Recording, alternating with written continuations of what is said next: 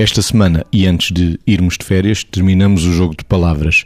Eu vou dizendo algumas e o Vítor e a Margarida apanham uma.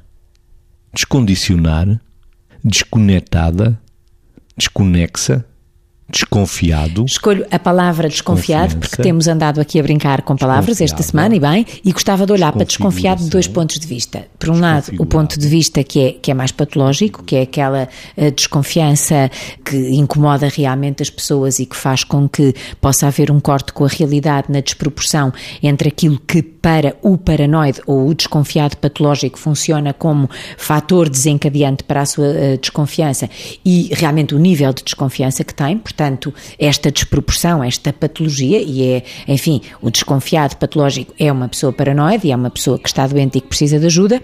E depois, por outro lado, a importância de uh, confiar, da confiança para as relações e o mal que faz às relações haver alguma desconfiança que, podendo não ser patológica, também não dá equilíbrio às relações entre as pessoas, que são a razão maior pela qual nós todos cá andamos e que são aquele espaço onde nos completamos enquanto gente. Portanto, essa desconfiança, que não é patológica, mas que não é saudável, vamos dizer assim, é algo que eu gostava que todos estivéssemos atentos, porque a nossa atitude natural, quando conhecemos alguém, quando estamos em relação com alguém, deveria ser sempre o confiar. Tendo presente que, para nós podermos confiar, também temos que ter pessoas dignas dessa confiança e, portanto, devíamos ser todos confiantes, rodeados de pessoas confiáveis. Isto era um mundo bom. E é assim que nós queremos verdadeiramente que seja. Fazendo apenas um alerta, que é quando nós somos confiantes e julgamos que temos pessoas confiáveis, se essas pessoas falham na confiança, então o desafio dos confiantes antes é voltar a confiar ou reconfiar, e essa é mesmo uma tarefa difícil. Portanto, sejamos confiáveis e confiantes. Desgostar, desgostei, desgosto. Como esta semana foi um gosto para mim fazê-la desta maneira, eu pego na palavra desgosto. E desgosto vendo por dois lados.